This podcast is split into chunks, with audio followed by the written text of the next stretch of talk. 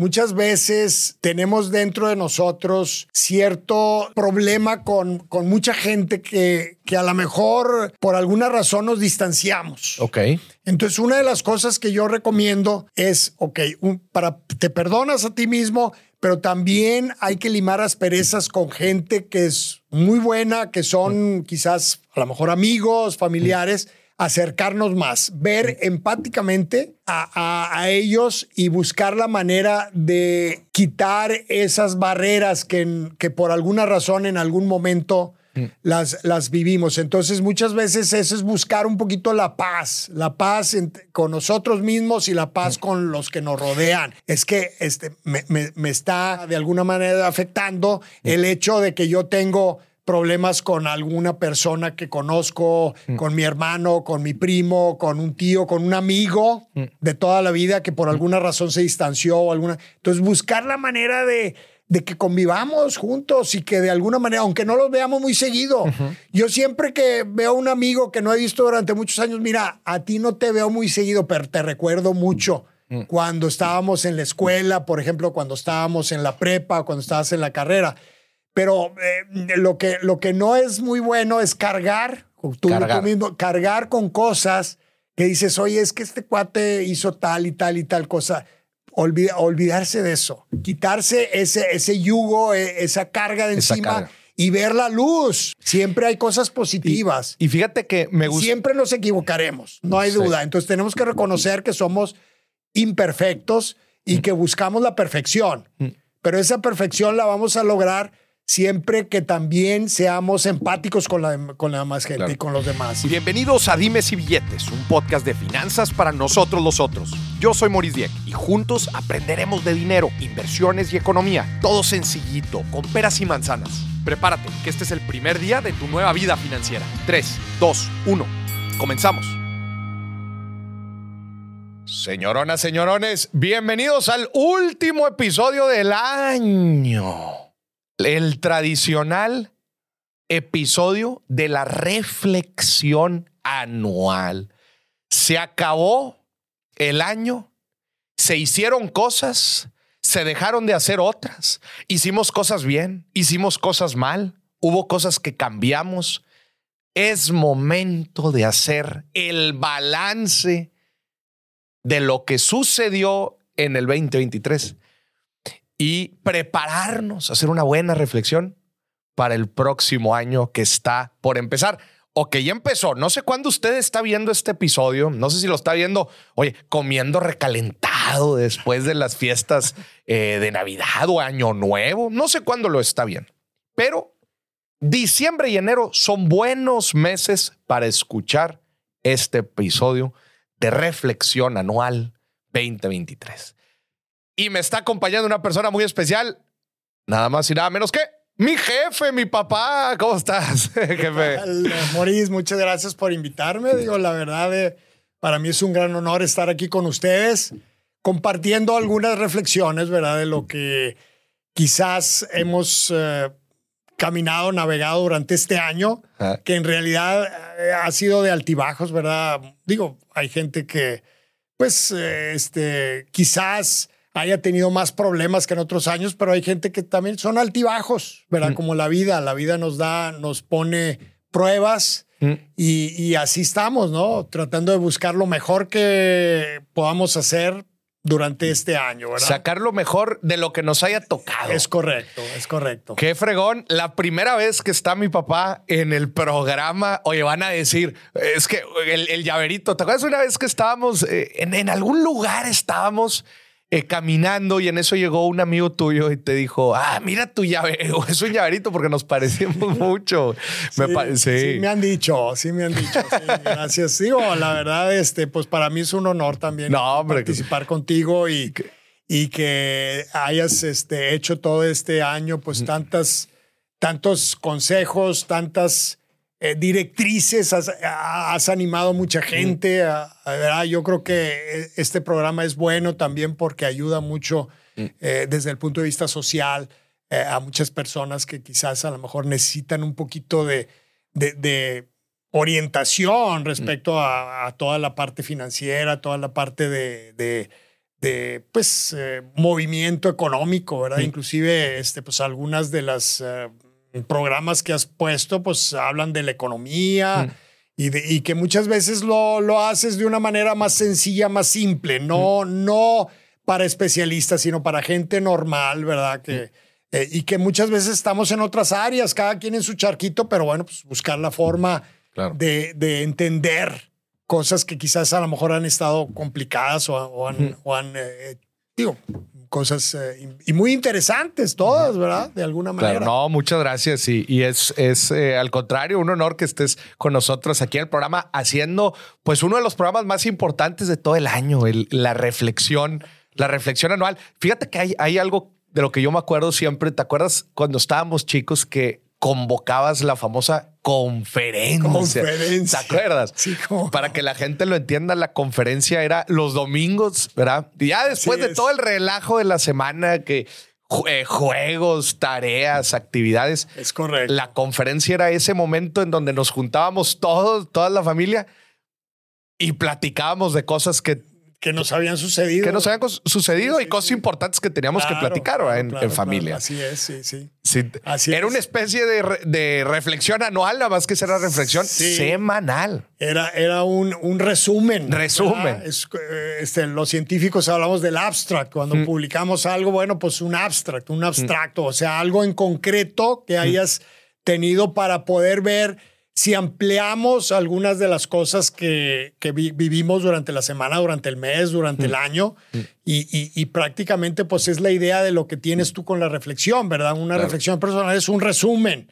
Y también quizás una recomendación, un recogimiento, ¿verdad? Que es lo que este, una de las reflexiones que yo traigo en este momento, ¿verdad? Buscar esa luz interna, ¿verdad? Es decir, oye, ¿qué es lo que tengo que hacer yo en este momento para poder determinar eh, qué, es lo, qué es lo que necesito hacer para mejorar el año que entra? ¿Sí? O sea, decir, oye, ¿sabes qué? Yo soy un ser de luz, ¿verdad? Porque Dios nos ha creado como seres de luz y, y internamente traemos luz, somos seres de luz y hay que buscar interiorizarnos plenamente para poder determinar, ¿verdad? ¿Qué es lo que de alguna manera está todavía ahí que no hemos aprovechado? Ok. Es como ustedes lo saben, el- hay, hay lo que se llama un costo de oportunidad, ¿verdad? Oh, finanzas. buen con- buen Bueno. concepto. Costo de oportunidad. Aquí es. Ah, nada más explica qué es costo de oportunidad para la gente que no sepa. Bueno, a ver, tú, pues tú eres el especialista. El costo de oportunidad es aquello que dejas de ganar o pierdes por tomar una decisión. Correcto, Sí. es correcto. Nosotros, por ejemplo, ahorita en este momento estamos grabando este episodio. Nos estamos perdiendo de algo Claro. y estamos dejando de ganar algo. Porque pudiéramos estarnos echando unos taquitos ahorita, Así es. viendo una serie en televisión, este, probablemente haciendo otra cosa. Bueno, Eso estamos perdiendo. Pero nuestra cabeza hizo un análisis rápido y dijo, obtengo mejores beneficios al estar aquí es, grabando. caro, es correcto. ¿Verdad? Bueno, yo te voy a decir una analogía A ver. en, en base a la reflexión. Yo te voy a dar la analogía de la, la oportunidad de luz. Si yo, me, si yo hago una reflexión personal interna de Ajá. mí mismo, yo también voy a descubrir oportunidades de luz dentro de mi alma. Dentro de, ok. Entonces es algo parecido, porque yo, haz de cuenta, descubro dentro de mi ser Ajá. Muchas cosas que quizás a lo mejor no, no, no hice o puedo hacer o no he querido hacer a lo mejor y ahí están. Entonces, Energía, pot- luz potencial. o en- tú lo hablaste ahorita, energía potencial. Energía que somos potencial. ingenieros, yo soy ingeniero de electrónica. Bueno, pues energía potencial, algo que está ahí, u- un- un- una carga en un capacitor, una carga, ¿verdad? O en una batería. Bueno, ahí, ahí está. Pero si no lo hemos visto, si no lo hemos descubierto, es porque a lo mejor no nos hemos interiorizado y no Mira. hemos a- a- hecho, hecho un balance, ¿verdad? Y, y ahí es, yo, yo lo, yo lo, le, le- lo pongo en la analogía con el costo de oportunidad. Esa es la luz de oportunidad. Porque te estás perdiendo de poder aprovechar esa energía, esa luz que tú tienes dentro Y que no ha sabido y que no ha aprovechar. sabido aprovechar. Entonces yo creo que es Órale, momento. es momento. Es momento ahorita de hacer esa reflexión de, de decir, oye, ¿dónde, qué es lo que yo puedo hacer? Mm. ¿Verdad? Y que no he podido, no, lo tengo ahí, pero no lo he aprovechado, no lo he hecho realidad. ¿verdad? Pero para eso, jefe, tenemos que primero identificarlos. es correcto. es ¿Por dónde empezamos? Se preguntar a la gente. Es correcto. Entonces, una de las maneras que yo traigo, bueno, pues es, este, hay- ah, quizás a lo mejor podemos hablar de, de- de- de tres cosas, yo diría, tres cosas. Una es quizás a lo mejor perdonarnos a nosotros mismos de cosas que a lo mejor hicimos mal o, o a lo mejor no- nos movimos en una dirección equivocada. Y es buen momento de, de superar todo eso, decir, oye, ¿qué es lo que podemos hacer? Bueno, pues de, en esa parte, pues tenemos que ser muy alegres en todo lo que hagamos, ¿verdad? Ten- tenemos que, de alguna manera, este, quizás pasar más tiempo con nuestra familia, familia, quizás, quizás viajar, si se puede viajar, ¿verdad? Eh, aprovechar unas vacaciones para ir a visitar un ser querido, Ok. ¿verdad? Una de esas cosas, eh, este, también hacer ejercicio, a lo mejor eh, es momento de empezar a hacer ejercicio, ¿verdad? Muchas, muchas gentes lo, lo hacen como un buen propósito para, pero a lo mejor nos hace falta, ¿sí? Pero a ver, en- estabas platicando ahorita del punto que se me hizo bien interesante, porque estábamos empezando a hablar como de cómo identificar esta energía potencial Correcto. para el próximo año. Y empezaste con un punto muy importante, el perdonarnos. el que- perdonarnos a nosotros Que la mismos. gente podrá decir, bueno, ¿y eso qué tiene que ver con identificar nuestra energía potencial? Por- Lo que sucede es que muchas veces vamos cargando cosas del año o Sí, de muchos años correcto. que, como me lo imagino, es que eso que vamos cargando es como una piedra que está limitando nuestro potencial. Es, es. la famosa analogía del vaso, del vaso lleno. Pues si un vaso está lleno, ya no se puede llenar de nada más. La capacidad del vaso de llenarse está perdida Es correcto. porque ya está lleno y desgraciadamente puede que el vaso esté lleno de cosas que nos están afectando. ¿Cómo desarrollamos más esa parte del perdón? ¿Cómo poder... desde- me encanta porque es un, se- me parece que es un excelente punto por dónde iniciar. Bueno, eh, una de las cosas que también que, que- debemos de hacer, primero que todo es también eh, relacionados con el perdón, es muchas veces eh, tenemos dentro de nosotros cierto cierta problema con, con mucha gente que, que a lo mejor por alguna razón nos distanciamos. Ok. Entonces, una de las cosas que yo recomiendo es, ok, un- para, te perdonas a ti mismo, pero también hay que limar asperezas con gente que es muy buena, que son quizás a lo mejor amigos, familiares, acercarnos más, ver empáticamente, empáticamente a, a- a ellos y buscar la manera de quitar esas barreras que, que por alguna razón en algún momento las, las vivimos. Entonces muchas veces eso es buscar un poquito la paz, la paz con nosotros mismos y la paz con los que nos rodean. Y eso es muy importante porque eso nos va a ayudar a eh, quitar eh, ciertos, eh, digamos, ciertas barreras que nos hacen, que nos impiden ver esa luz, esa, esa energía. Que dices tú, oye, pues la energía interna sí, pero es que este, me, me- me está, me está haciendo eh, me- eh, mella, ¿verdad? Me está de alguna manera afectando el hecho de que yo tengo problemas con alguna persona que conozco, con mi hermano, con mi primo, con un tío, con un amigo de toda la vida que por alguna razón se distanció o alguna. Entonces, buscar la manera de, de que convivamos juntos y que de alguna manera, aunque no los veamos muy seguido, yo siempre que veo a un amigo que no he visto durante muchos años, mira, a ti no te veo muy seguido, pero te recuerdo mucho. Cuando estábamos en la escuela, por ejemplo, cuando estábamos en la prepa, cuando estabas en la carrera. Pero eh, lo, que, lo que no es muy bueno es cargar, tú, Cargar. tú mismo, cargar con cosas que dices, oye, es que este cuate hizo tal y tal y tal cosa.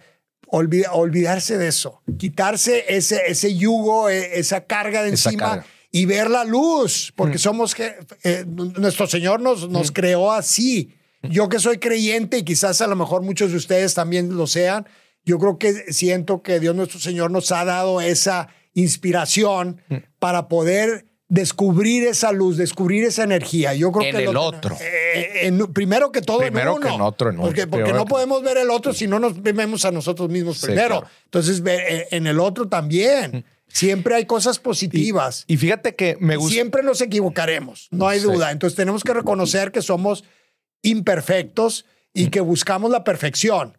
Pero esa perfección la vamos a lograr siempre que también seamos empáticos con la, con la demás gente Claro. y con los demás. Y fí- fíjate que ese tema, o sea, de, de- de que probablemente llegamos a esta etapa en el año, eh, pues claramente con, con, con tema con gente conocida, colegas, socios, Es etcétera, correcto. es una buena excusa para volver a tender puentes. ¿Estás de acuerdo? O sea, sí, sí, oye, eh, probablemente todo el año, eh, la neta, la gente esté en chinga para todos lados, para arriba, para abajo, este. Pero estas fechas son una buena excusa. O sea, te lo están haciendo un poquito más fácil Sí. el reconciliarte otra vez con un amigo, con un hermano, con una hermana, un tío, una tía, con cualquier persona. Es un muy buen momento para empezar fresco el año. correcto. Ahora, si, siguiendo en el tema del perdón, muchas veces las cosas que vamos cargando no necesariamente son cosas que tengamos con otras personas.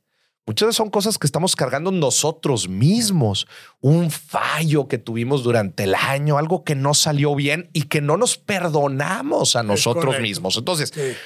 creo yo que en este proceso del perdón estamos iniciando, acuérdense, para encontrar esa energía potencial para el próximo año. Estamos empezando por el perdón. Perdonar, primera instancia, a los demás, Es correcto. pero también a nosotros mismos. ¿Cómo ves esta parte? También de, de saber, muchas veces somos muy, muy duros con nosotros mismos. ¿Cómo bajarle tantito eso ahorita que está empezando, que va a empezar un año? Mira, yo, yo, este, de hecho, acabo de, de escuchar una homilía de un sacerdote, este, que habla sobre esta última semana del Adviento, se llama, es, la- es el Mm. tiempo donde vamos a esperar, este, ya la Navidad. el- y dice, esta semana está dedicada a la, a la alegría, a ser alegres. Pero muchas veces no, no entendemos bien lo que es la alegría. Porque no es la alegría, oye, de ser la, oye, nos vamos a una fiesta y, o a una posada o una cena de Navidad y somos el alma de la fiesta y queremos, queremos contar chistes y queremos, eh, no, y que todos nos, nos, pero no se trata de esa alegría. Más bien se trata de, ¿por qué? ¿Por qué no esa alegría? Porque muchas veces eh, sucede todo eso y luego llegamos a la casa y estamos enojados con nuestra esposa, O sea, es, con es nuestros hermanos. superficial, Superficial. esa alegría. Entonces lo que necesitamos es es una alegría que te dé paz, que te dé paz contigo mismo y con los demás, que no, que no genere esa frustración interna hacia ti. Una alegría, esa es la alegría que queremos que Dios nuestro Señor, ¿verdad? Nos ha, nos, no- nos ha engendrado, nos ha dado. ¿verdad? Y por eso el niño Dios, precisamente la Navidad, viene precisamente a eso. A decir, oye, queremos una alegría que dé paz, esa paz interior y esa paz hacia los demás. Hay que difundir la luz. ¿Y cómo, cómo, o sea, cómo perdonarnos a nosotros mismos? O sea, en, en- justo en lo que estamos platicando, me encanta este concepto de alegría, pero alegría real, ¿verdad? Real, que es la paz. No, no, no, como lo platicaba, no es eso de andar carcajeando. Sí, no, Está, no, "Ay, no, pues sí, yo tengo un chingo de alegría porque estoy bien feliz. Espérate, güey. No, sí.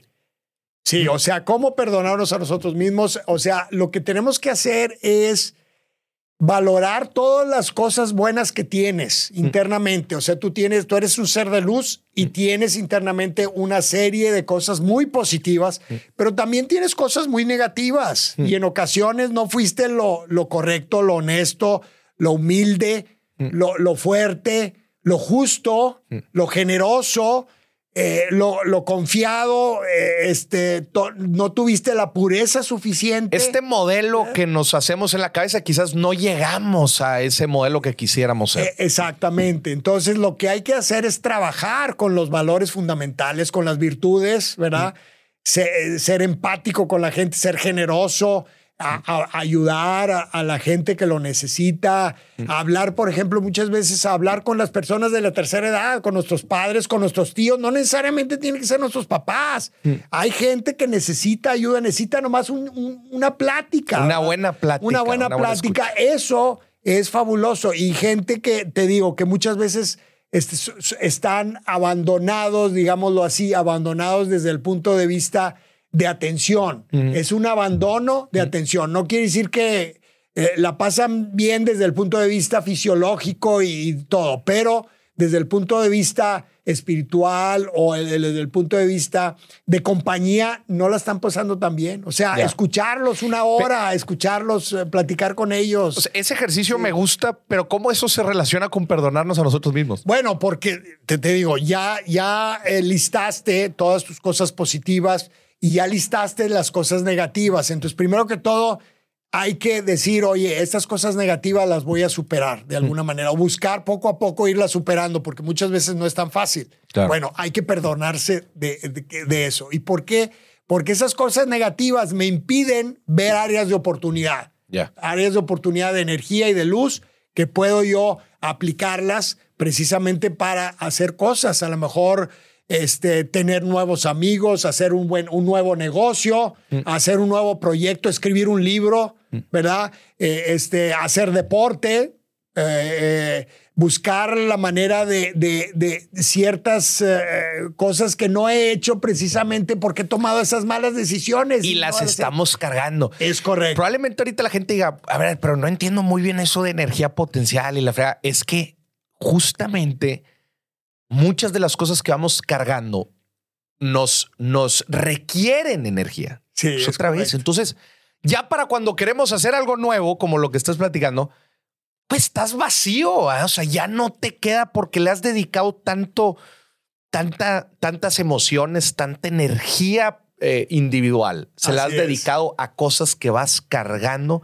pues ya no te da la batería, ya no te queda nada para empezar a hacer cosas nuevas, que es uno de los objetivos que tenemos el próximo año. O sea, este año que va empezando, queremos tener la pila llena y el vaso vacío para llenarnos de cosas y utilizar esa energía para todo lo que queremos hacer y para hacer cosas buenas y para aportarle a los demás, justo como. Por ejemplo, te voy a dar un ejemplo. Este es una cuestión personal, pero bueno, eh, hace unos tres semanas este, recibimos una visita en la casa y, una persona me decía, oye, eh, pues tú eres una, una, persona, un ingeniero mm. científico, he, publicado algunos artículos y todo, mm. pero tú eres creyente, tú, eres, tú tienes fe. Mm.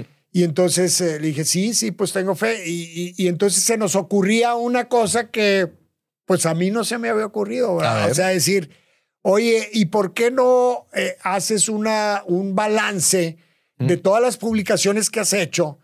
Y la relacionas directamente con la fe. Es algo así como la fe y la razón. O sea, la fe y la ciencia. Es decir, oye, de lo que tú has publicado, ¿cómo de alguna manera crees que eso ha influido también en el conocimiento de la fe, de, en el conocimiento de Dios? Porque Dios nos ha dado esa luz, ¿verdad?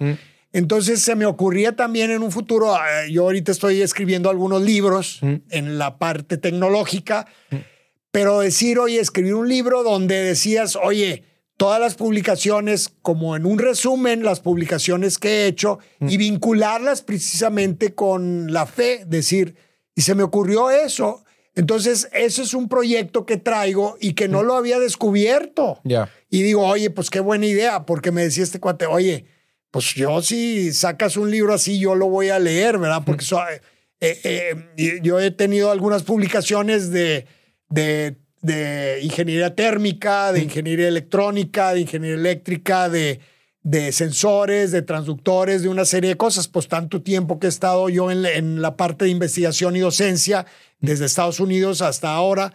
Entonces, ese es un ejemplo de algo que lo tengo ahí, pero que, que las paredes me, me nublaban. O sea, no, no había manera de que yo descubriera algo así, de que alguien dijera la fe y la razón. Como por ejemplo, este, habla, eh, este, eh, Santo Tomás de Aquino en la Suma Teológica, ¿verdad? Donde dice, él habla un poquito de la fe y la razón. ¿verdad? Un poquito ah, trata de juntar cosas que muchas veces que van en paralelo, pero que no comprendemos por qué. Ya. No, con- no es el- compre- la comprensión esa, ¿no? Entonces, ese tipo de cosas, eh, el interiorizar, el interiorizarse a sí mismo, descubrir la luz, descubrir cuáles son las cosas positivas, cuáles son las cosas negativas, nos hace precisamente eh, eh, lograr perdonarnos a nosotros mismos por no haber hecho alguna cosa que a lo mejor tenías el talento, porque esos talentos, esa luz, te da esos talentos que Dios nuestro Señor nos da y que, y que vamos buscando y que vamos este, eh, navegando precisamente más o menos en una dirección, pero que, que podemos aprovechar todavía más. Todavía ¿verdad? más, Si nos claro. perdonamos primero por no haberlo hecho y luego buscamos este, eh, desarrollar y, y, vamos a decir, reflejar esa luz, proyectarla hacia los demás. Claro. Es como en la fibra óptica. Yo, yo much- muchas veces uso las analogías de la electrónica, ¿verdad? La fibra óptica, este, la luz que viaja en una fibra óptica va rebotando, reflejando y reflejando. En el, en el microvidrio, En- en- ¿no? El microvidrio va, va para arriba y para abajo, pero siempre hay un emisor. Sí. Y luego el receptor, cuando ve el receptor es muy brillante, ¿no? Pero así, de hecho, cuando camino hay, hay gente que me dice, oye, ¿por qué caminas en zigzag en las calles? Tú caminas en Yo zigzag. camino en zigzag. ¿Cuánto Y- caminas cada día? Pues más o menos como unos Sí. seis, entre semanas 6.5 kilómetros. más o menos. 6.5 kilómetros al día caminando. Y en fines de semana es más, 7, 8 kilómetros, depende. Pero, eh, eh, ¿por qué en zigzag? Me acuerdo de la propagación de la luz en la fibra óptica. Y cuando llega un crucero, hago una estrella. Trato de hacer, hay veces hago una estrella. ¿Para qué decir? Ese es del emisor. El emisor o, el receptor. O sea, estás, estás, estás simulando el El comportamiento, de la luz comportamiento de la cuando luz. vas caminando. Sí, es correcto. Entonces, ese tipo Oye, de yo, también- cosas. yo sí te había visto caminar en zigzag, chica. y dice, ¿por qué Caminar en zigzag. Bueno, pues no sé, probablemente es un ejercicio heroico o algo. No, no, fíjate que no, no sabía. Oye, me gustaría que platicaras un poquito de eso porque a, a mí muchas veces me preguntan cuando doy, por ejemplo, una conferencia, me preguntan, oye, o, o cuando es- ven alguna cápsula en la televisión y, y me dicen, oye, ¿cómo le hiciste para tener un tan buen, eh, eh, eh, para hablar tan bien en público? Ya. Me dicen. Y, y yo les digo, mira, te pudiera decir que me metí a clases de oratoria y que la chingada y que... A ver, una cosa sí es, ya llevamos muchos años en esto. Obviamente Claro. te vas perfeccionando. Pero sin duda yo lo que digo es, lo traigo en la sangre. Yo le digo, yo vengo de una familia catedrática que yo identifico muy bien que cuando empecé yo era muy bueno hablando público. Ya. Y eso que no, no había tenido eh, clases de oratoria ni nada. Entonces me gustaría que platicaras, y ahí siempre digo, porque mi papá eh, ha sido catedrático, este, platícanos un poco de ti, lo que has hecho, las publicaciones, este, para que la gente agarre un poco de contexto también de ti, te conozca. Bueno, mira, este, pues yo soy ingeniero en electrónica, ¿verdad? Y hice un doctorado, una maestría y un doctorado en la Universidad de Texas en Austin. Y la verdad. También en, en el área, ¿no? en O el área, en, electro- en ingeniería eléctrica, electrónica, toda la vida. Este, yo hago cortocircuitos, ¿verdad? Bueno, Literal y no literal. Eh, inclusive recientemente, precisamente es algo ah, eh, que, que he descubierto que, que me han preguntado cosas y trato de re- responderlas en un video. Eh, eh, Ajá. he empezado a hacer algunos videos este, relacionados con el área y otros no. Otros en otras áreas como primer respondiente, cosas que he hecho. Pero bueno, este, yo en realidad, eh, la parte de, digamos, el discurso, eh, yo recuerdo hace muchos años en secundaria que nos pusieron a, a dar discursos cada uno. Yo La clase el en una concurso clase de oratoria. Sí. Pero así que tú digas que era muy bueno, no. Yo la verdad este, era más que todo introvertido en clase, que es, este, yo realmente hacía las cosas y hacía preguntas, pero muy, trataba de resolver las cosas por mí mismo. Ajá. No, no, yo no era así de que, oye, muy expresivo en las clases y así fue todo hasta la, carrera cuando salí. Eh, lo que me dio mucha este, habilidad para expresarme fue en una ocasión, estando en la Universidad de Texas, me decía un, eh, un, eh, un, eh, un profesor, oye, este, ustedes que son que son, este, que vienen de fuera, que son Foráneos, extranjeros. Nos decía el doctor Neil, todavía me acuerdo, eh, en un curso de verano que llevamos antes de entrar a la maestría, decía, deben de abrir la boca más. No puede ser que hablen el inglés con la boca cerrada.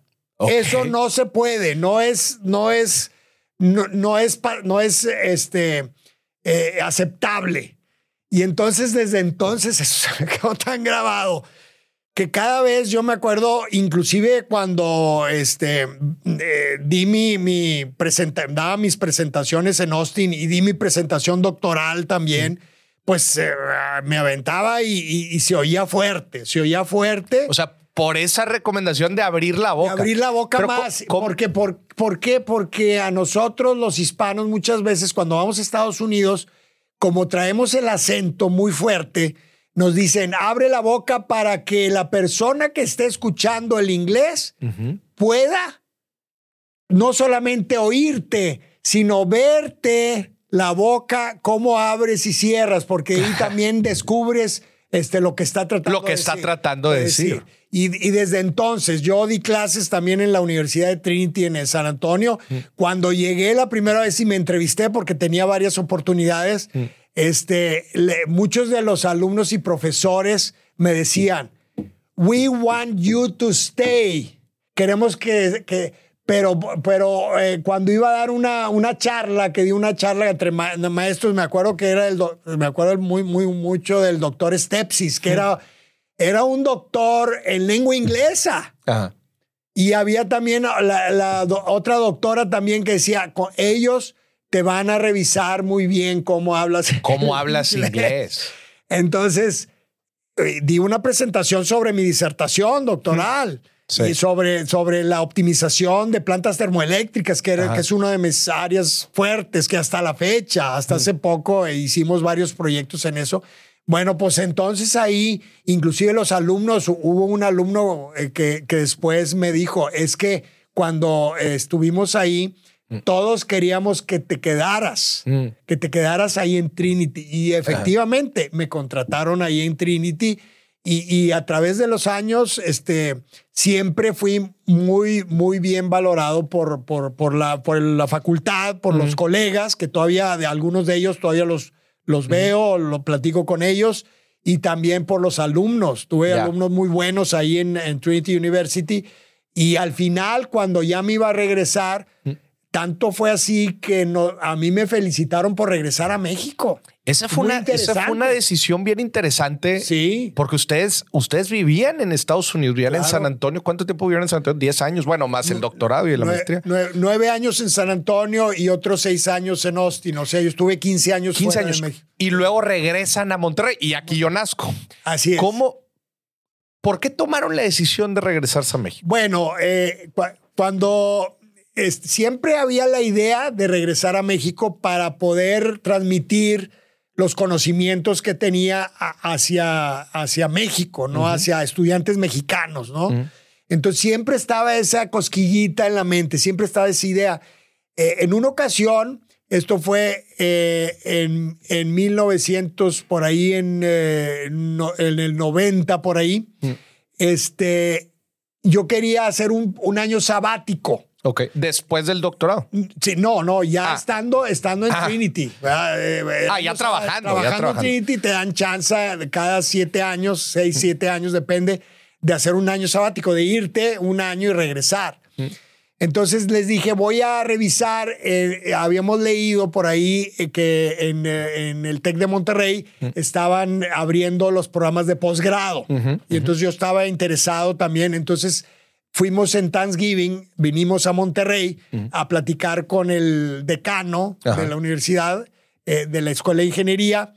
Y entonces, eh, platicando con él, él me decía, oye, este, queremos mejor que te vengas ya de tiempo completo, porque necesitamos gente aquí que pueda manejar el doctorado, que pueda coordinar el doctorado y que pueda impulsar algo de investigación aquí en el TEC. Así es que, pues, no nomás, no nomás de sabático, vente. Entonces, la idea era regresar, pero el año siguiente en verano, como un Ya. profesor visitante, que de Sí. hecho así, así fue. Entonces yo regresé a, a- a Trinity Y ahí les comenté esto y entonces les, me, me dijeron, ok, muy bien. Inclusive el decano en Trinity me felicitaba, me decía, oye, vas a volver a tu, a tu alma mater, vas a volver a México. Tú eres mexicano, vas a volver a México. Y entonces estaba contento, no es de que, oye, no, pues es que se, se nos están pirateando los profesores, no. Eh, es una filosofía un poquito distinta. Sí. Sí, porque realmente ahí este, lo- el, el grupo de profesores estaba viendo el bien para personal, ¿verdad? Volviendo a la, a la parte interna de uno y el bien hacia México. Que Al regresar uno de sus investigadores, bueno, regresar a su alma mater. Entonces fue cuando se hizo y me hicieron una, una, una fiesta de despedida.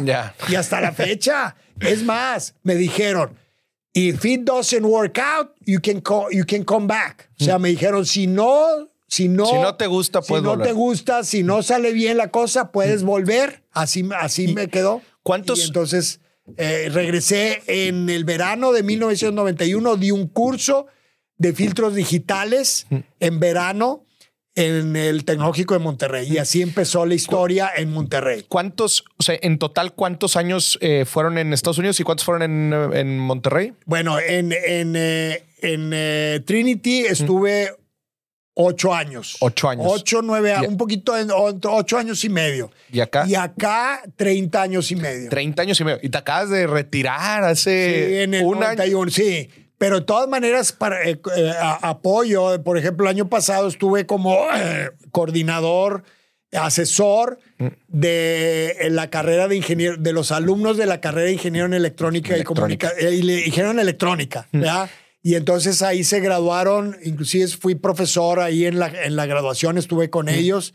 Se graduaron eh, cerca de 20, entre 20 y 25 alumnos. Oye, sí. entonces, todos estos años que has estado en la academia, seguramente te han dado, a ti- y, y en la academia en Estados Unidos y en México. ¿Cuál es tu lectura de, de, de, de probablemente diferentes cosas que puedas tener, tanto del sistema educativo eh, en Estados Unidos, en México, sobre la carrera de la academia? O sea, ¿cuáles son algunas lecciones, aprendizajes?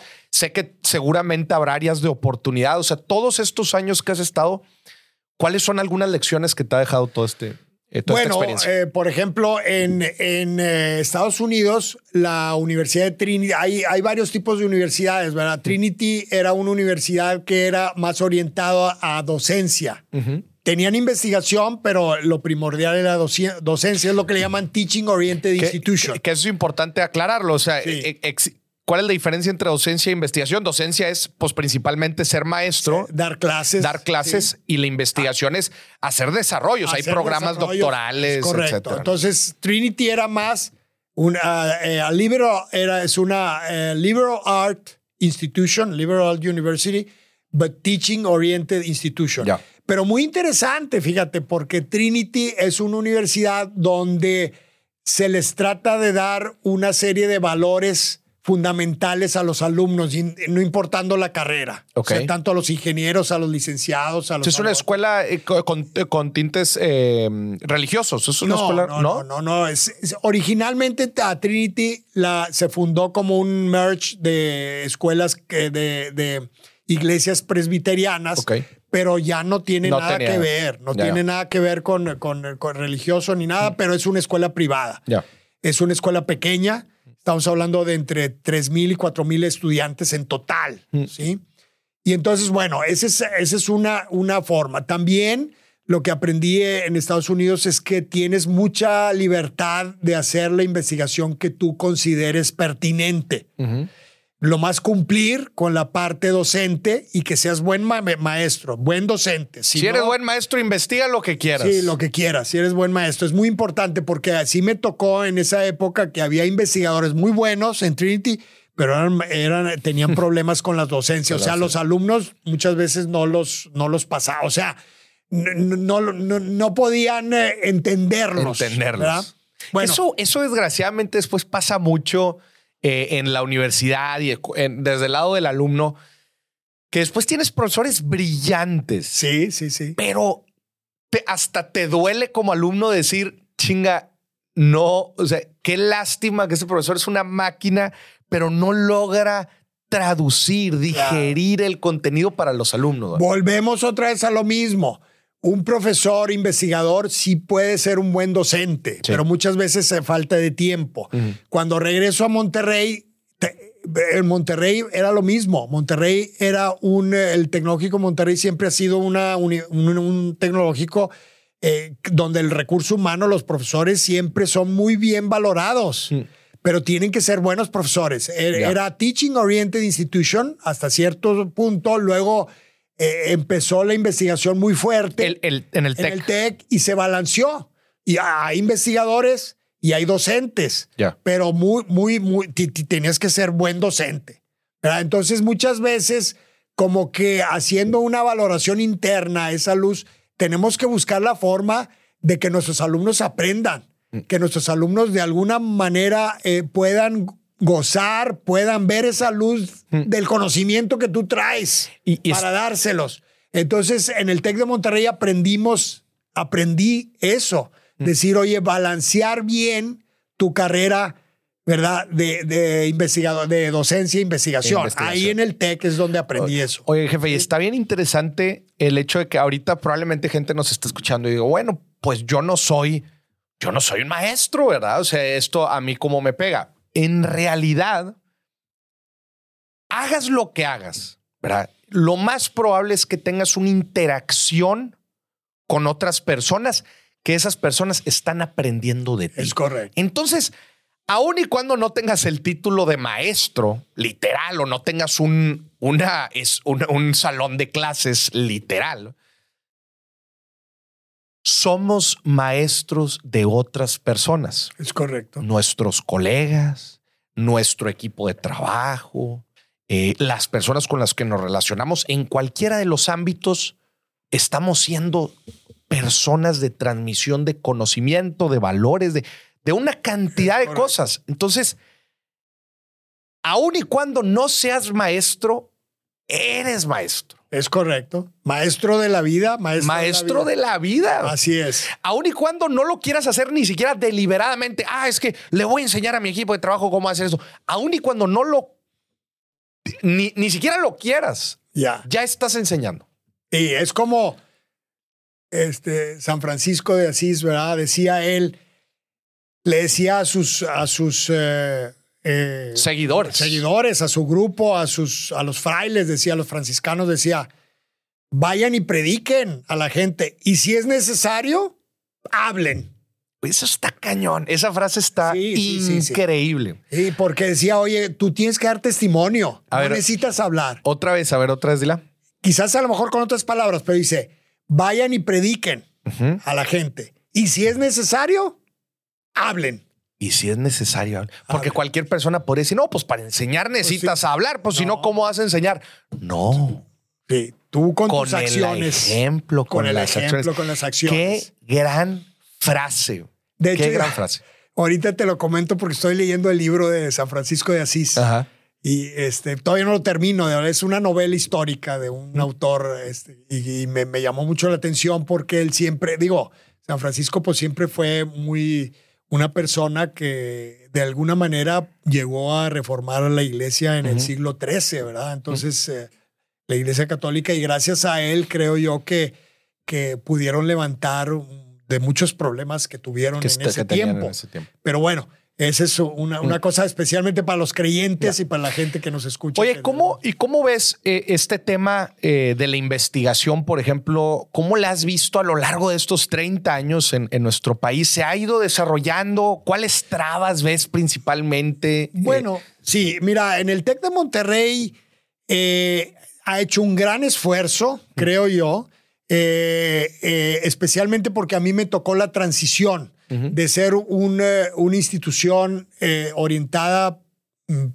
primordialmente a, la docencia, a una institución más balanceada donde hubo, ya hubo mucho más investigación.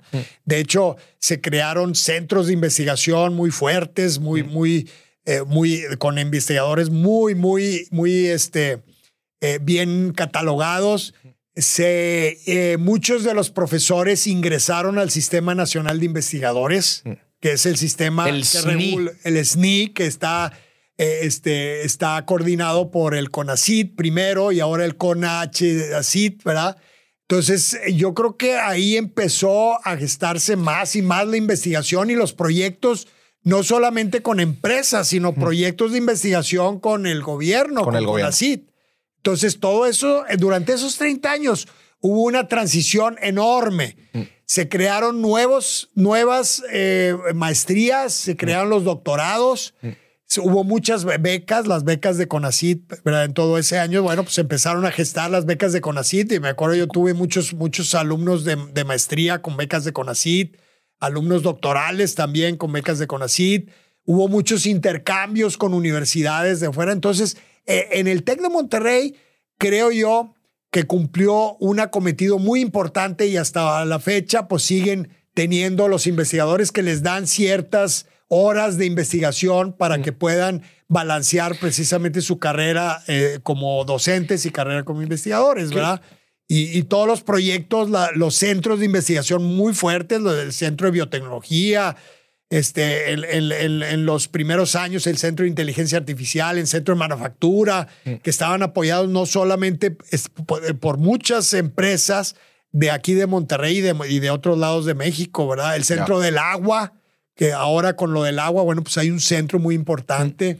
Y todo eso se ha fortalecido mucho gracias a la investigación que se generó en el Tecnológico de Monterrey. Ahorita se está construyendo un edificio precisamente para nanotecnología, para, ¿verdad? En el TEC de Monterrey también, con- con- que tiene que ver mucho con esto, ¿no? Oye, y ahorita mencionabas el tema de CONACIT. O sea, creo que mucha gente escucha CONACIT, en verdad no entienden cómo funciona, los beneficios que le da a los investigadores y bueno, y los últimos cambios que también ha tenido últimamente. ¿Qué onda con O sea, ¿qué es el CONACIT? Bueno, el CONACIT es, inició en la época del presidente Luis Echevarría Álvarez, este, el Consejo Nacional de Ciencia y Tecnología, donde se empezaron a dar eh, estímulos y becas a alumnos para estudiar posgrado en, en eh, universidades en el extranjero o inclusive en México, ¿verdad? O sea, para impulsar para impulsar la investigación. la investigación. Eh, en todas las áreas, en todas las áreas. Este, eh, de- No, no tenía un enfoque en, o sea, en las, en las famosas STEMs, eh, ingenierías, tecnologías. Sí, así. sí, sí había al principio, eh, después se abrió más, por ejemplo, había personas que estudiaban también mercadotecnia o este, otro, otro tipo de maestrías en diferentes áreas, pero al principio sí, sí se inició en ciencias, en ciencia y tecnología, o sea, ingeniería, ciencias, etcétera. Ahora ya tiene también un poquito mucho más humanidades. ¿verdad? Y siempre ha sido eh, importante enfatizar que para que un alumno tenga una beca de CONACIT, este, es necesario que la universidad a donde quiere ir esté avalada. O sea, Por hay lo que se llama, eh, son los programas y las, los programas eh, de calidad, Mm. ¿verdad? Por parte de CONACYT los, los evalúa. Y también es importante que los mismos investigadores, los miembros del Sistema Nacional de Investigadores, ratifiquen que un alumno que se va a ir a una universidad en el extranjero, bueno, pues que sea una universidad que tenga esa calidad, ¿verdad? Son los programas. Sí, que, son, que sea una buena calidad. universidad y un buen programa. Son los programas de calidad de posgrado. Y, y, por ejemplo, el TEC de Monterrey, bueno, tiene varios programas que están avalados por CONACIT para estudio de posgrado. Otros están en el extranjero, ahí en Europa, en Estados Unidos hay muchos programas. Y entonces así empezó a, a gestarse precisamente esa, esa eh, preparación de recurso humano para poder tener investigadores de nivel, de buen nivel en México. Eh, Investigadores que hicieran publicaciones, publicaciones de primer nivel y que este, pro- pudieran propagar también eh, todo el conocimiento en ciencias, humanidades. Ahora también se está enfatizando mucho más humanidades para eh, todos los, los eh, Porque además, alumnos. además de dar, o sea, las becas para un programa de, de estos también dan como una manutención a los investigadores. O sea, da- dado el grado. dado de- o sea, el Sistema Nacional de Investigadores te da una manutenci- manutención para que hagas investigación y mientras estés tú activo en publicar y todo, dan una eh, manutención. Y hay diferentes niveles. Hay diferentes niveles, uno, dos y tres. El tres es el mayor. ¿Qué- y, y- y cómo se basan? O sea, en el número de publicaciones que haces. es hay varias cosas, publicaciones, citas, Mm. citas de referencias, escritura de libros, este, grupos de investigación formados, este, una serie también de, de alumnos, que tengas alumnos que tú hayas también generado, que tú hayas asesorado alumnos doctorales o de maestría y que ellos mismos ha- hagan sus... O sea, es como un árbol, ¿verdad? Que, que empieza a producir también, que Mm. Tus alumnos empiecen a producir y empiecen a publicar. Entonces, eso, todo eso influye. Entonces, también a todos los eh, investigadores del Sistema Nacional de Investigadores, bueno, pues ca- cada cierto periodo escriben un reporte para ver si el CONACIT los ratifica como, como miembros del sistema o también los va eh, incrementando de nivel. o de sea, nivel. lo- lo va- Me va imagino que entre más arriba, más te pagan en la manutención, ¿o no? Sí, Sí. sí, pero digo, ahorita lo de la manutención está, este, eh, aunque es para instituciones, ahorita en este momento para instituciones eh, públicas, Públicas. Este, universidades autónomas, este, etcétera. Eh, eh, pero en su momento sí hubo apoyos para universidades privadas también, ¿verdad?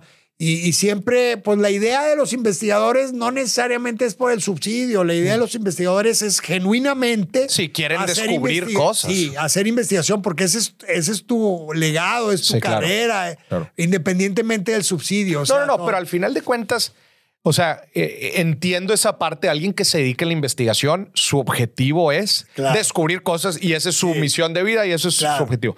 Pero al final de cuentas, una de las grandes preguntas que la gente se hace al momento de elegir una de esas carreras es, bueno, pero si voy a tener para, o sea, Sí, ¿de correcto. dónde voy a sacar para ir? Y entiendo que muchas veces la misma institución, La misma institución es la que te, te paga apoya. porque también puedes dar clases, Claro.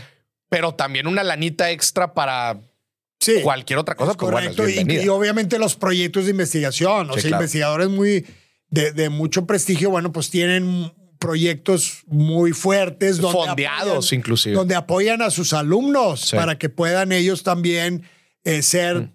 eh, testimonio, ¿verdad? De, de todo lo que hacen y, y propagar precisamente Claro. los avances tecnológicos que se tienen, ¿verdad? Claro. Muchos de los avances tecnológicos que tenemos eh, actualmente en México este, también se deben a apoyos que vinieron precisamente por el CONACIT. ¿Verdad? Algunos, bueno, sí hay, hay, hay de todo. Y, y- y creo yo que se ha hecho un esfuerzo muy importante en los últimos años, ¿verdad? Desde que yo llegué aquí cuando estaba en el TEC, bueno, pues sí hubo esfuerzos importantes en universidades públicas y en universidades privadas. Inclusive hay convenios entre universidades públicas y privadas, ¿verdad? O sea, que juntos pueden lograr hacer, digamos, proyectos donde se participe con, eh, puede ser con tecnológicos regionales, universidades autónomas, eh, tecnológicos eh, privados. Sí. Sí, van armando ahí las van cadenas. armando las cadenas de investigación y las redes de investigación que hasta ahora tenemos, ¿no? Oye, nos, bueno, nos fuimos en este paréntesis, pero bueno, vamos a regresar porque se, se me hizo interesante el tema. Vamos a regresar a la reflexión anual.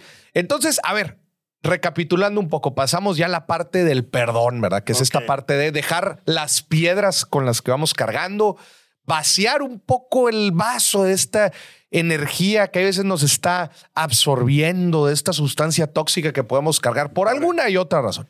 Muy bien, ¿qué sigue? Lo que sigue es ahora difundir la luz. Ya sabes, ya identificaste ahora qué puedo hacer yo para difundir esa luz que traigo internamente. Pero todavía no la he positivo. encontrado la luz. Primero me perdoné. Me perdonó. Ahora pero- tengo que encontrar la energía potencial. Sí, sí, pero también a la- a- a la- a- en el momento en que perdón, te perdonas a ti mismo, ya Ah. has descubierto cosas que no has hecho. Ya. Entonces, todo sí, eso hay que difundirlo. Decir, oye, bueno, pues, ¿qué es lo, qué, qué es lo que puedo hacer? Bueno, pues una de, la- una de las cosas que es primero generosidad, ¿verdad? Actuar con generosidad hacia los demás. Mm. ¿verdad? Eso es muy importante. Decir, oye, voy a difundir la luz. Bueno, pues tengo que ser generoso con los Mm. demás. No quiere decir generoso en términos económicos necesariamente. Mm. Puede ser generoso, por ejemplo, en, en, eh, enseñar a la gente, en hablar con la gente, en dedicar tiempo, en ser empático con la gente, para apoyar a las personas. Ese punto es bien importante el que decías, oye, no necesariamente tema económico. ¿qué, es más importante para la gente? ¿El dinero o el tiempo? A veces dar correcto. tiempo, El de la gente tiempo. es muchísimo más valioso. A mí me tocó mucho asesorar alumnos que querían tiempo para que los escucharas de sus problemas. Muchas veces la tienes que hacer de alumnos, hay veces de, de profesor lo tienes que hacer Sí, como sí, para claro. escucharlos, como psicólogo. Claro. Por eso los psicólogos ahorita son muy demandados, ¿verdad? Porque los psicólogos escuchan y escuchan y escuchan y escuchan. Claro. ¿verdad? Entonces, eso es una. También mucho eh, en la parte de difundir la luz es el apoyo a eh, actividades de impacto social. Ok. Eso también es muy importante decir, oye, pues ahora tengo que dar de, de mí algo. Si yo he recibido mucho, bueno, pues hay que, hay que dar y algunos de los proyectos que tengo por ahí son precisamente que los he descubierto al perdonarme a mí mismo, bueno, pues difundirlos, ¿verdad? Por ejemplo, yo decía hace rato, visitar, charlar, platicar con personas de la tercera edad, no necesariamente con nuestros padres, a lo mejor tíos o, o gente que esté eh, aislada, olvidada. ¿Te acuerdas, ¿Te acuerdas cuando estábamos en, en, en la escuela, en primaria? ¿Te acuerdas que nos llevaban a, Ah, sí. a casas hogares? A casas hogares, Casas de asilos, retiro. sí, sí. De, de- de- de muy bajos recursos. Es y- correcto. y te- eh, era, era una experiencia muy impactante. Y, y ahí lo que necesitan estas gentes es un poquito, oye, una Escucha. hora de escucha. Eh, ellos te van a platicar lo que sea, te van a platicar. ¿verdad? Entonces eso es muy, eso es dar luz, ¿verdad?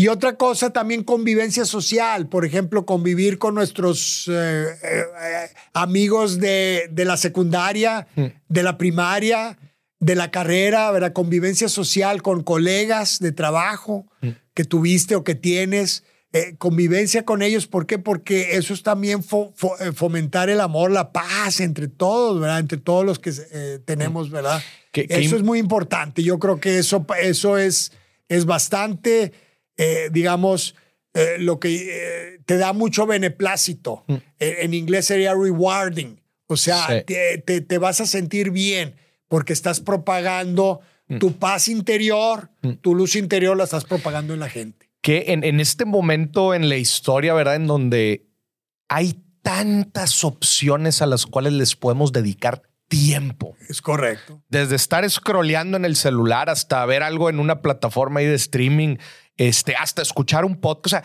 Sí. todo mundo digital y presencial está exigiendo nuestra atención. Así es. Así que de la, no- o sea, de la no, de la noche a la mañana, pero en los últimos años, el tiempo de cada quien se ha vuelto un recurso hiper valioso Así y la es. gente también es muy, eh, ¿cuál es la palabra? Es muy eh, cuidadoso Sí, con, el tiempo.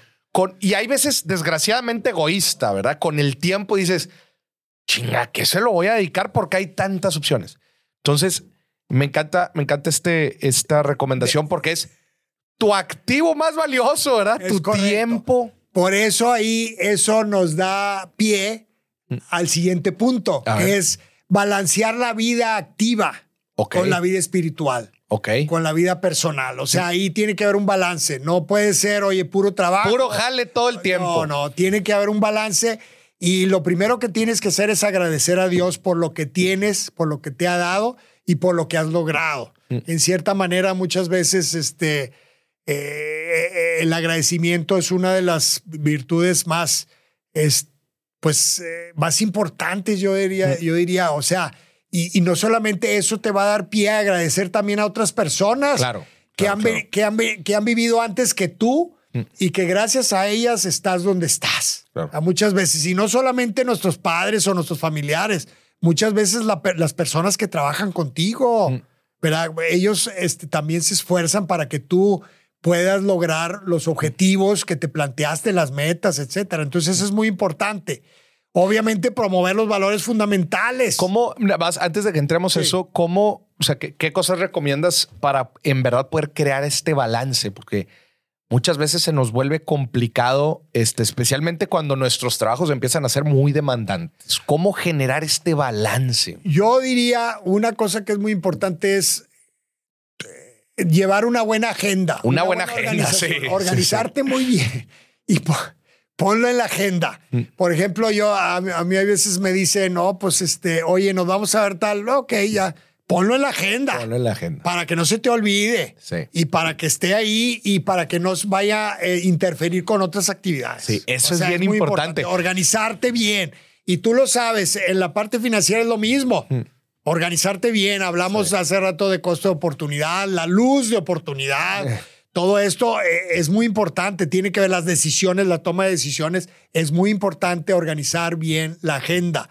Y cuando es tiempo fin de semana, tiempo de calidad para la familia, tiempo de calidad para la familia. Cuando es tiempo de calidad para los amigos, tiempo de calidad para los amigos. Cuando es tiempo para viajar, tiempo para viajar. ¿Verdad? ¿Por qué? Porque me voy a estresar, me voy a desestresar, me voy a, voy a, voy a descansar.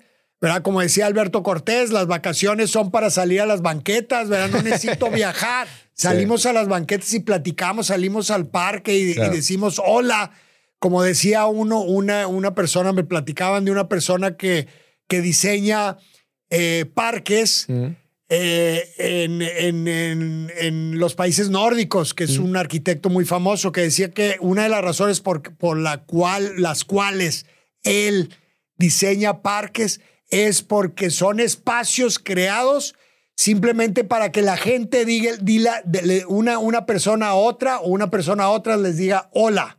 De Sí, encuentro, espacios de encuentro. Espacios de encuentro. Eso es fabuloso. Y de hecho, eh, el otro día también salió a la luz donde había sido el primer parque del mundo Mm. En, muchos. Fue en Suecia. El primer parque el del primer mundo. parque así para platicar. Porque yo le decía, y me preguntaban a mí, ¿tú dónde crees que haya sido? Yo decía, bueno, pues ha de haber sido en Europa, a lo mejor en España, en el Parque del Retiro, o en, o en Francia, en Tullerías, o en algunos.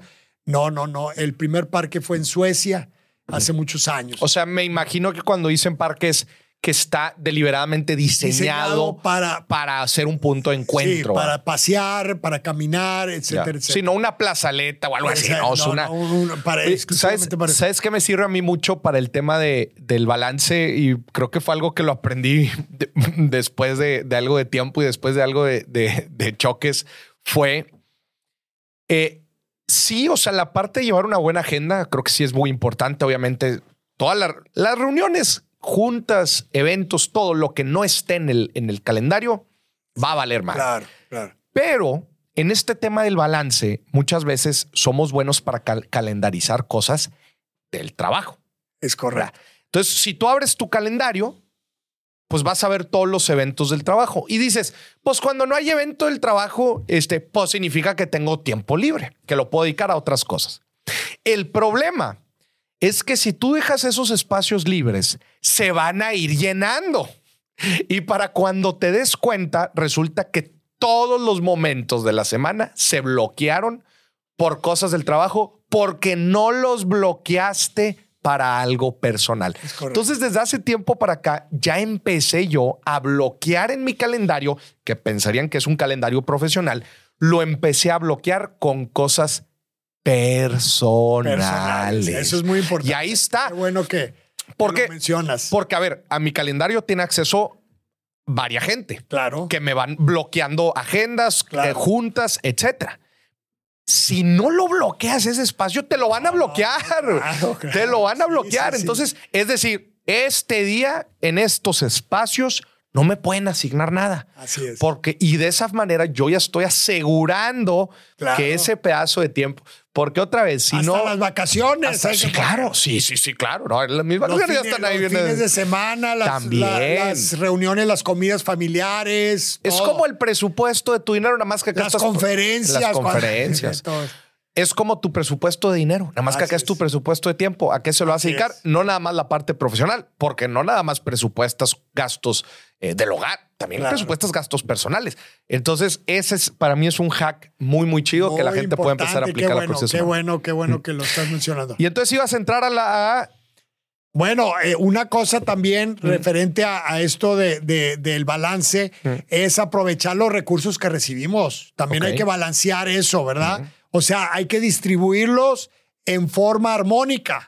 Recursos te refieres billetes. De todo, ¿no? Recursos. Diner- no, no, tiempo y dinero. Tiempo y dinero. Espa- los espacios-tiempo. Por ejemplo, este espacio-tiempo Mm. hay que distribuirlo bien.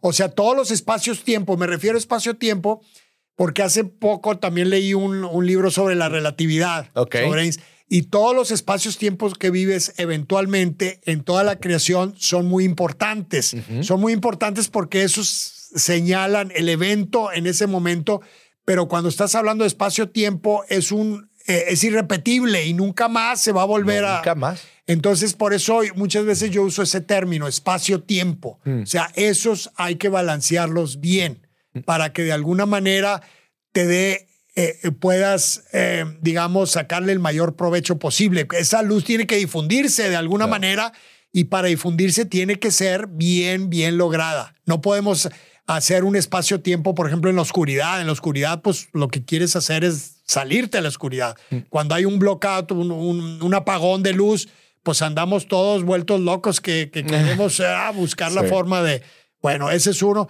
Y, y siempre trabajar con alegría, ¿verdad? Con paz, con la gente que nos rodea. Cuando trabajas con alegría y paz, con la gente que nos rodea, la gente se, se- va a entusiasmar también. O sea, Se contagia. Se contagia. O sea, ellos también, todos, todos los trabajadores, nuestra familia, todos van a tener ese, ese punto, ¿no? Ese Ya. punto. Entonces, pues, pues eso es una. Sí, lo, lo importante es ser testimonio vivo, ser un testimonio de comportamiento, ¿verdad? Que te ayude precisamente a agradecer, que te ayude a, a balancear, a convivir con todos, trabajadores, amistades, familiares, etcétera, todo. ¿Para qué? ¿Para qué? Para que seamos, seamos luz, seamos fuente de luz. Y la Qué luz chingón. interna, esa luz interna que mencionamos al principio del programa, ¿verdad? esa que donde tú eh, te, te- te observaste internamente, esa, para poderla reflejar, tiene que haber un balance en la vida. Y ese balance se da precisamente con todo esto que acabamos de mencionar. ¿verdad? Ya. Qué chingón. Bueno. Pa- Platícanos algunos propósitos del próximo año, a ver que Bueno, tengas. Mira, este, de hecho escuché algo muy interesante, una lectura de un compañero que, que, que camina conmigo en las mañanas. También camina en zigzag, ¿o ¿no? No, No. no, él no, él no. Lo Yo, conozco aquí gente que camina en Eh, zigzag. Bueno, corre, corre en zigzag. Bueno, cuando caminen el zigzag, nomás acuérdense eso. Claro, el zigzag también involucra más tiempo, más distancia. Sí, también. hay o sea, estás tener aprovechando más el espacio, el porque espacio estás, también. estás sacándole más Pero provecho acuérdense de cómo se propaga la luz en una fibra óptica. Igualito. Igualito, así es. ¿verdad? Mira, este, escuchaba y él, me, él decía que por qué son nueve días de posadas en, en, el- en- en- la temporada navideña, ¿verdad? O sea, son nueve días de nueve posada. días dicen que son los Oh, nueve días. bájenle, son muchas. No, yo con una tengo. Tiene que ver con nueve valores distintos para la gente, ¿verdad? Que se están proponiendo. Ok. ¿verdad? Los valores son los siguientes: humildad, O sea, son nueve valores Nueve- que la gente puede, que la gente tome en consideración para el próximo año. Es correcto. Humildad, fortaleza, desapego, caridad, confianza, justicia, pureza, alegría y generosidad. Vámonos. Entonces, fíjense bien. Ardemos un ejemplo de cada uno. Bueno, humildad, bueno, pues ser, de, ser, este, pues, por ejemplo, no necesariamente tiene que ser una humilde de- económicamente, Mm. sino también humilde desde el punto de vista, oye, respetar a lo- al, al- al prójimo con sus ideas, Mm. respetarlo y decir, oye, bueno, pues eh, así es como piensas tú, no tratar de imponer, no ser Imponer. prepotente, eso, Claro. es, eso es humildad. No necesariamente tiene que ser económicamente, es hum- humildad desde el punto de vista Mm. De espíritu. espiritual. De espíritu. Fortaleza, pues ser, ser fuerte cuando se necesita aplicar, digamos, nuestro, nuestro, nuestro ingenio, nue- nuestra capacidad creadora. Bueno, pues hay que ser y hay que proponer cosas, ¿verdad? No, no decir, no, pues no, ¿verdad? Esa es fortaleza, ¿verdad? Desapego, pues desapego es no, no seas... No gancharse. No, en- no engancharte, pero por ejemplo, así- aquí se aplica con los bienes materiales. No esclavizarse con los Claro, bienes materiales. claro. ¿Verdad? Como decía Jesucristo, dar al César lo que es del César, dar a Dios lo que es de Dios. ¿Verdad? Bueno, ese es el desapego. Caridad. Caridad es como el amor. Caridad es no solamente dar, dar, eh, dar a las personas, eh, este dinero, etcétera. Es también dar tiempo. Dar Ahorita hablábamos, caridad. Caridad con la, con la persona que necesita, que necesita ayuda, que necesita ayuda espiritual, ayuda eh, económica, etcétera. Confianza, ser, eh, confiar en que las cosas van a mejorar, confiar en que, en que estamos en un mundo donde tienen que brillar esos, esos, eh, este, esa luz interna de las personas, esa alma, tiene que sacar lo mejor de sí. O sea, ser conf- confiar en eso, pero este, obviamente verificar, ¿verdad? Siempre hay que verificar, ¿verdad? Ser, ser alerta. Justos, justicia. Justicia, honradez, tiene que ser un honrado, tiene que ser justo con los que trabajan, con, con la gente que nos rodea, tiene que ser justo con ellos. Luego, alegría, ser alegres, ser alegres. O sea, hablábamos hace rato de la alegría, esa alegría que da paz Ya paz. esa alegría que tenemos que reflejar con el advenimiento de la Navidad es muy importante. Y obviamente generosidad. Ya habíamos hablado de generosidad, ser generoso con la gente, no solamente económicamente, sino también con tiempo y con calidad de, de- de vida, ¿verdad? Entonces, fíjense, fíjense bien, si armamos el rompecabezas completo, ¿verdad? De estos valores durante todo el año, estaremos siendo testimonios de paz. No, pues sí, la, la neta sí que está nuestro cañón. Señor trajo al mundo con el nacimiento del niño Dios. O sea, ¿verdad? Eh, o sea, con sí. eso, si haces o tratas de mejorar en todos Sí. estos aspectos, eh, ya vas a, vas a ser un- una mejor persona y vas a, y vas a difundir esa luz que traes. ¿verdad? Es, es imposible que, te, que no te sucedan cosas buenas si aplicas Si estos nuevos. O sea, esto. en verdad es- está cañón porque serías un, un, un- o sea, se- seguir estos. Sí, y no, y no quiero, digamos, ser utópico, o- pero vamos a mejorar en cosas que estemos fallando. De esto, vamos a mejorar. A ver, creo que la gente puede Sí. hacer un, un análisis de estos nueve puntos, De estos nueve puntos. eh, y decir, seguramente en los ejemplos que estuvimos dando, la gente puede identificar, ah, mira, pues esto podría aplicar así. Y quizás digan, no, este yo lo tengo muy fuerte. Sí, es correcto. porque en realidad tener los nueve de la mejor forma es, es complicado, ¿verdad? Pero, pero sí identificar cosas que se puedan ir trabajando Es poco a poco. Y e invito a la gente a que se avienten en la listita para empezar, a, anoten, an- anote los nueve y anote una acción inmediata, Correcto. una primera acción inmediata que puedas aplicar en cada una de ellas. De alguna forma que identifiques que lo puedes aplicar en tu Acciones vida. sugeridas. llaman. Acciones sugeridas. Pero sí anótalo, porque ver, cuando lo anotes vas a si poder quieres lo ejecutar. volvemos a decir. Venga. Humildad, fortaleza, Mm. desapego, caridad, confianza, justicia, pureza, alegría y generosidad. Pureza ahorita no la mencionamos. sí. Bueno, pureza a lo mejor se nos pasó, ¿verdad? Se nos Pureza pasó. es ser auténtico, ser puros, este, no tratar de tomar ventaja de la gente, ser puros eh, desde el punto de vista en, en- en todos los aspectos. Íntegros también. Íntegros. Íntegros.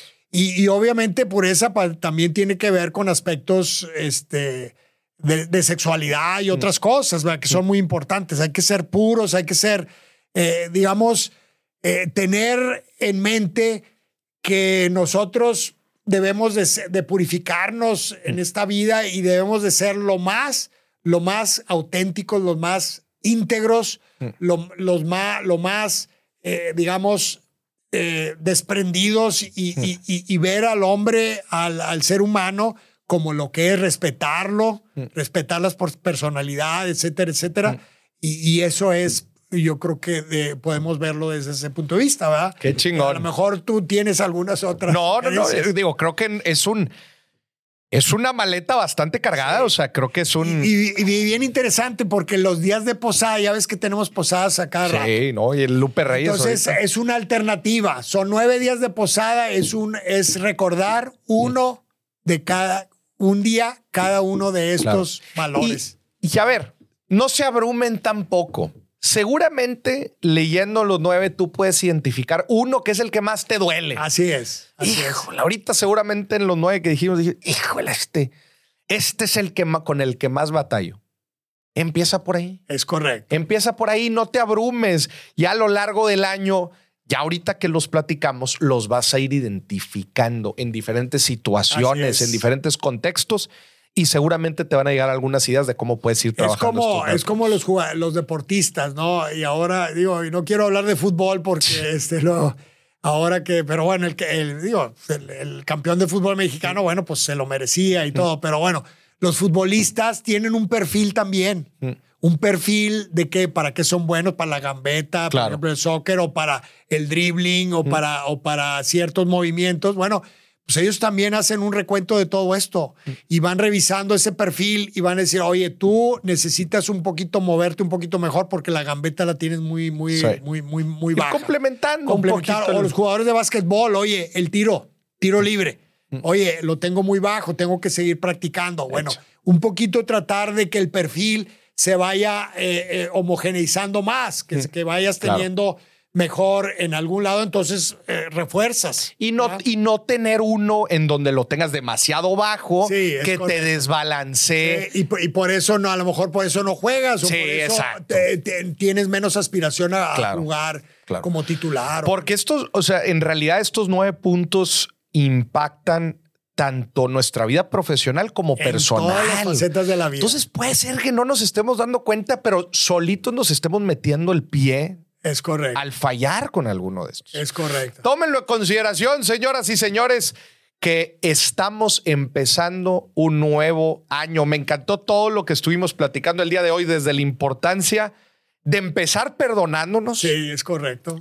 para tener la batería lo más cargada posible con energía potencial para poderla aplicar en este año que va empezando. No quieres empezar con, con la batería vacía, imagínate, o cargando piedras del año anterior, no hay que empezar animosos, alegres, con paz mental para todo lo que se venga el próximo año. Porque ustedes saben, ha- hagan un recuento de todo lo que pasó este año y van a decir, no, hombre, en mi vida me hubiera imaginado que todo lo que, todo lo que terminó pasando. Así va a ser igual en este Así año. es.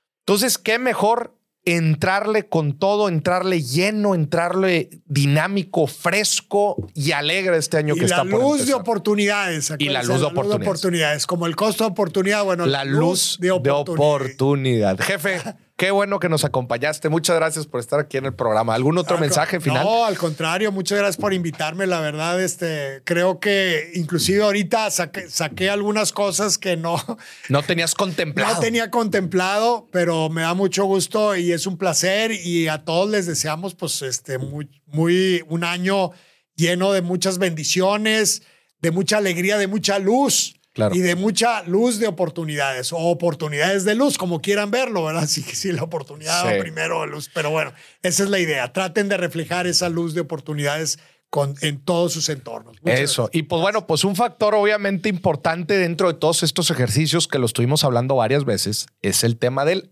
agradecimiento. Agradecimiento, es correcto.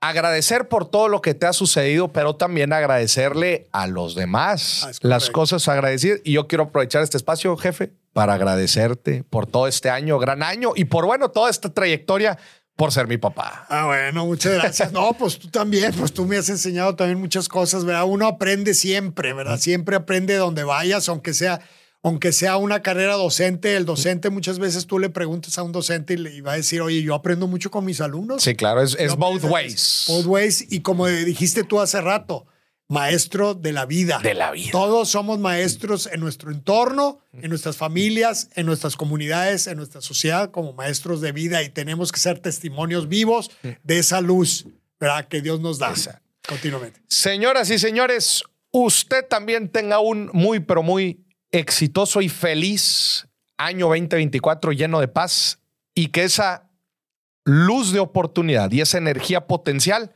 la logre exponenciar y hacer crecer en su vida y en sus finanzas. Hasta la próxima, jefe. Nos vemos. Hasta luego. Gracias por acompañarnos. Muy bonito año 2024. Gracias. Que estén muy bien. Gracias por invitar.